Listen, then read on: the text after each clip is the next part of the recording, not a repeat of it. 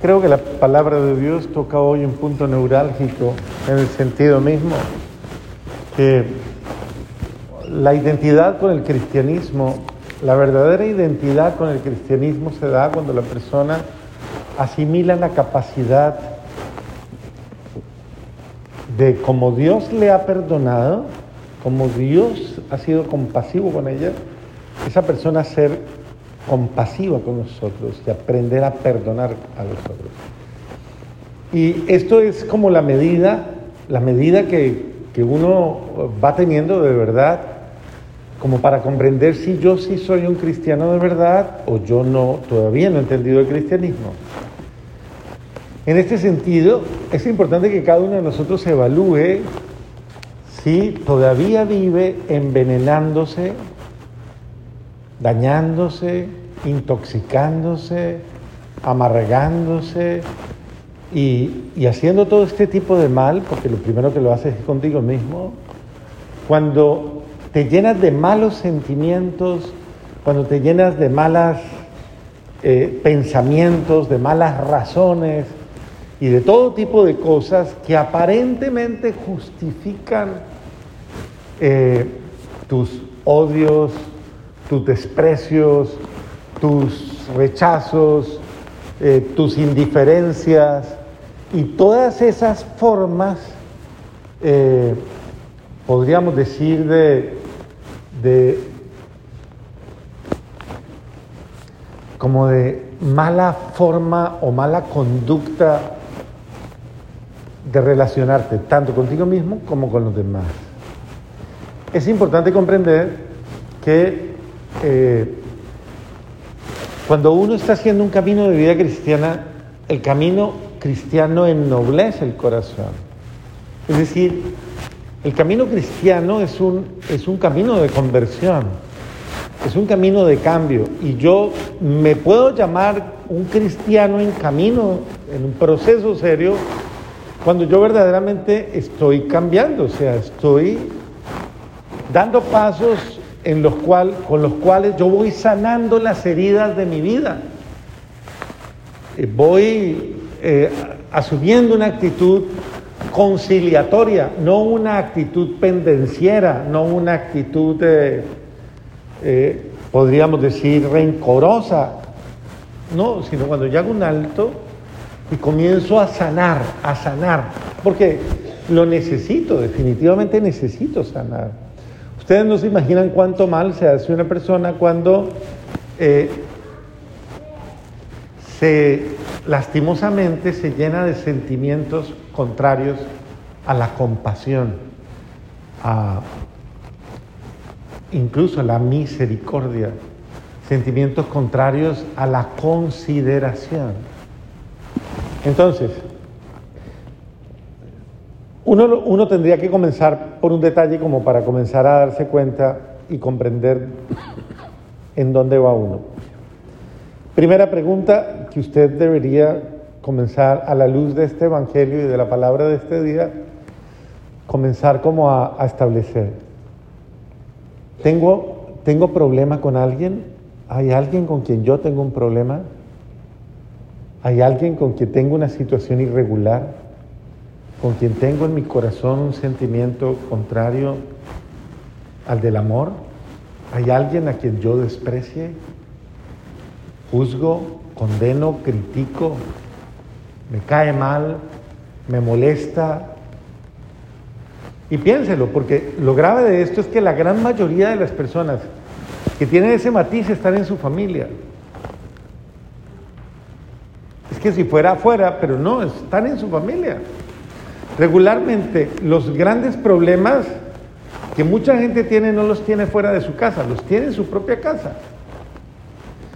Y los tiene lastimosamente con aquellas personas con las que tiene o está llamada a tener una convivencia supuestamente en el amor. Pero por errores humanos, por torpezas humanas, por por lo que sea que haya sucedido en las relaciones, porque usted se sintió herido, herida, se sintió que le despreciaron, le rechazaron el muchachito, no lo acogieron bien en esa casa, hablaron mal de usted con fulana, con sultano, eh, le criticaron, le juzgaron, lo que sea que haya sobrevenido de su cuñado, su cuñada, su primo, su, su comadre, su hermana, su hermano, su suegro, su suegra, quien sea, esa persona, eh, el problema es que usted se le está enredando la vida y usted no está teniendo la capacidad de mejorar, de ser un mejor ser humano. ¿Por qué? Porque en la gran mayoría de los casos este tipo de conflictos familiares se mantienen por mucho tiempo y se mantienen incluso en la indiferencia, ¿no? Se mantienen en el silencio y a veces sencillamente es, yo nunca volví por allá, yo nunca los volví a llamar, yo nunca, en mi casa nunca, nunca volví. Entonces, hay gente que es terrible porque ha alejado de sí misma de su familia a, los familiares de su mujer o a los familiares de su marido. Yo quiero ver a esa gente, quiero volver a saber de ellos. Y hablan mal el uno del otro. Eso es feo, o sea, eso es completamente feo. Y, algunos, pues obviamente justifican y dicen, no, es que son lo peor, es que, a ver, Ahí es donde usted tiene que hacer un alto y plantearse, entonces usted qué, qué está haciendo, qué está haciendo. Porque no puede, no puede pretender buscar el perdón de Dios o la misericordia de Dios o tener paz, porque hay gente que sencillamente dice, ah, yo voy a misa a ver si tengo paz, a ver si no la va a tener nunca. Esas cadenas las va a arrastrar toda la vida. Más aún, cada vez serán peores hasta que usted no resuelva el problema que tiene. El odio, la rabia, la ira, el rencor, lo que sea que usted tiene. Y peor cuando usted comulga, mire que esto es mucho más grave, peor cuando usted viene y comulga teniendo ese problema y no habiéndolo resuelto. Es peor. Porque usted está haciendo prácticamente comuniones sacrílegas. Entonces, por, eso dice claramente la palabra, si tienes algo contra tu hermano, ¿cómo es? Ve primero y luego ve y preséntate al altar. Si no, no lo haga. No lo haga. Porque dirá el apóstol San Pablo, porque el que come y bebe y no discierne lo que come y lo que bebe, come y bebe su propia condenación. O come y bebe su propia salvación. Entonces Dios no le quiere condenar a usted, usted se condena solito. ¿Cuándo? Cuando usted tiene una, una, unas realidades que usted no ha sanado en su corazón y que no las ha puesto en sintonía con el amor de Dios. Entonces el Señor le está pidiendo. ¿Qué le está pidiendo?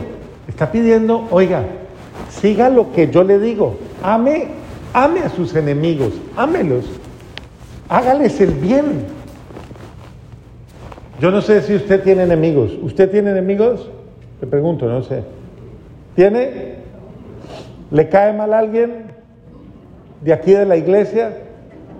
¿No? Eh, esa señora otra vez. Mire, vea esa. ¿No le, nada? ¿Todo el mundo le cae bien? No, vea, muy sincero, eso está bien. Porque muchas veces eh, eso es lo que debemos evaluar. O sea, ¿cómo están, cuáles son mis sinceros sentimientos? Porque puede que yo esté llevando una, una actitud falsa. Miren la actitud tan noble de, de David. Es un noble, es la nobleza. Dicen que la gente, entre más correcta es, más noble es. La nobleza es una de las actitudes o de las formas de comportarse de la gente, eh, a ver, como dirían en los, en los buenos animales, de la gente de raza, de buena raza. Una persona que es noble es una persona que tiene buen corazón. Y la nobleza implica incluso que aún en los momentos más difíciles uno es compasivo y misericordioso. A mí me impresiona. Por ejemplo, un día una señora que llevaba muchos años separada de su marido porque este hombre no le había hecho la vida fácil, o sea, había sido terrible. Pero algún día escuchó que, su marido, eh, su ex marido ya, porque básicamente ya hace mucho tiempo él había tomado la decisión, se había ido, vivido con otra mujer, había de todo, y todo el mundo lo votó, todo el mundo lo despreció. Y este hombre terminó por allá, en la calle. Pues esta mujer le abrió la puerta de su casa, se lo trajo, lo acompañó y lo cuidó hasta que murió. Pero ¿cómo se trajo ese infeliz, ese desgraciado? Si hubiera muerto por allá, que era lo que se merecía. Pero no, eso se le llama qué? Nobleza de corazón. ¿Eso quién lo hace? Alguien de corazón noble. Que tiene la capacidad de perdonar de justificar y de sanar su corazón y de no sentir rencor y tener la gracia de ser compasivo con una persona aunque me haya hecho daño en su momento. Porque lo importante no es que el otro haya tenido tal vez los errores que haya tenido, el hecho es que yo no los tenga. Si alguien a usted no le quiere, no es un problema. ¿De quién es el problema? Pues del otro que se amarga la vida porque no le quiere. Pero ese no es su problema. Igual uno no está llamado a caerle bien a todo el mundo, ¿sí o no? ¿Claro? Y eso nos pasa a todos. Yo de cura, ¿a cuántos no les caigo mal? Pues dice, cura bendito, a toda hora, mire lo que... ¿Cuántas razones? Uno, ¿Cuántas razones el ser humano no puede tener para, para que a uno no lo quiera? Y uno que puede ser bendito siempre. Si no me quiere, no me ¿Qué es lo delicado? Claro, que yo haya conscientemente herido a alguien, que haya herido, que haya hecho daño y haya dejado las cosas así. Todo eso hay que repararlo porque en la vida uno no se puede quedar con enemigos. Uno no puede ir dejando gente herida por el camino, gente herida por el camino. No puede ir maltratando a la gente, hiriéndola y vivir como si nada ha pasado. Y nunca digo nada, nunca pido perdón, nunca me disculpo, nunca reparo, nunca enmiendo. Oiga, no, eso no es así. Uno le pregunta regularmente a las personas, eh, incluso en la vida familiar, Todos tenemos problemas, ¿cierto? Todos tenemos malentendidos, ¿cierto? ¿Sí o no? Todos. La pregunta es la siguiente, ¿ustedes se piden perdón? ¿Se piden perdón? ¿Se dan disculpas? ¿Se piden perdón? ¿Lo hacen? ¿Se piden perdón o simplemente ah, van y acuestan y el otro día como si nada se levantó?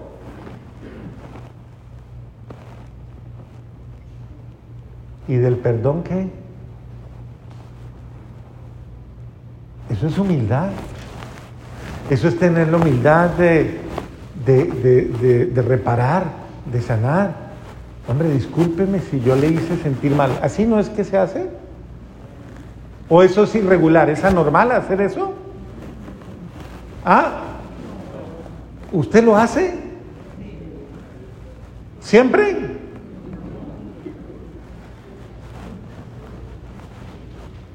Bueno, yo pienso que tenemos que acostumbrarnos a ser delicados. ¿Cómo se llama? La delicadeza implica que si yo hago sentir mal a alguien, ¿qué hago? ¿Qué hago? Le pido perdón, le pido disculpas, lo que sea, pero sano la herida. Entonces, con cariño los invito a que no dejen heridas, no dejen gente herida. No sea ustedes los orgullosos y orgullosas que le dicen, ve, eh, tu fulano de tal o fulana de tal se sintió mal. Ve, ¿y por qué? Yo no le hice nada. Ah, es que es más delicada, ¿para qué? Es que es más delicada, es que gente así, es que ¿qué? Yo no hice nada. A ver. Pero entonces, eh, ¿a usted no le duele? ¿No le duele que alguien se haya incomodado con una actitud suya? ¿Qué es lo mínimo que yo debo hacer? Hombre, por delicadeza llamo y digo, mira, discúlpame, me di cuenta que te sentiste mal por algo que yo dije. A ver, perdóname, ¿qué digo? O, si no soy consciente de pronto lo que dije, no sé, no era mi intención herirte. O tal vez sí, discúlpame, yo estaba con rabia, pero lo que sea, usted puede tener un mal momento. ¿Es normal o no? Pero hay que aprender a qué? Y a pedir. A ver, una pareja aquí que levante la mano y que diga, en mi casa siempre hacemos eso, nos pedimos perdón. A ver, levante la mano. Que se no, ¿No hay ni una? Bendito sea Dios. Bendito sea Dios. ¿Si hay o no hay? A ver, ahora les pido que dejen de ser tan humildes y levanten la mano. Y diga, así lo hacemos, Padre. Ahora no comienza el de al lado, baje la mano que usted no hace eso, baje la mano.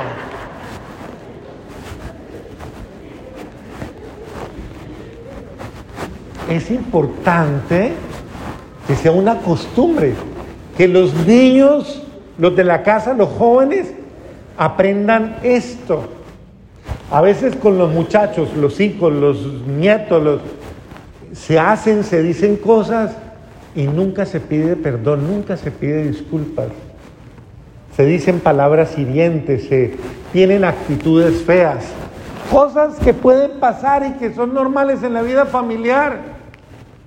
En su casa cualquier cosa le pasó, usted se le comió la comida a su papá y su mamá le puso brava, atrevido, ¿por qué no dijo nada? Eso no es nada raro. Pero diga, ay, perdón, discúlpeme, hombre, y repóngalo. Espere, yo voy y le compro algo, hombre.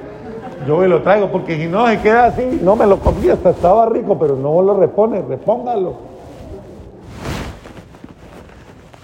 Es, es eso, que no son cosas raras, pero que van creando un ambiente y una incomodidad con usted porque lo hace una vez y como que le quedó gustando y entonces lo hace la segunda. Nadie dijo nada y se volvió descarada o descarado. A ver, discúlpeme. Nadie tiene por qué soportar su mala educación. Pregúntele al de al lado, ¿usted es mal educado? Pregúntele, pregúntele. Sí, dígale, ¿por qué no me pide permiso entonces? ¿Por qué no pide permiso? Es que a veces ni siquiera permiso pedimos. No tenemos la delicadeza de decir, oiga, discúlpeme, ¿puedo o no puedo? Le molesta, le incomoda, le, eso se llama amor, calidad humana, calidad en el trato, en las relaciones. Porque, a ver, mire al lado, ¿qué se merece? ¿Qué se merece? ¿Sí se merece lo mejor o no? ¿O se merece lo peor? ¿Ah? Bueno, trate al otro ¿Cómo le gustaría que lo traten a usted, que la traten a usted? Con consideración, con respeto. Eso, y sea agradecida, agradecido. Al menos diga gracias, que esa es otra indelicadeza terrible. Entonces mire que la palabra de hoy nos lleva precisamente a eso. Cambie, deje de ser un hombre carnal, terrenal, dice la segunda lectura, y descubra el hombre espiritual que es Cristo nuestro Señor. Amén. Renovemos nuestra fe.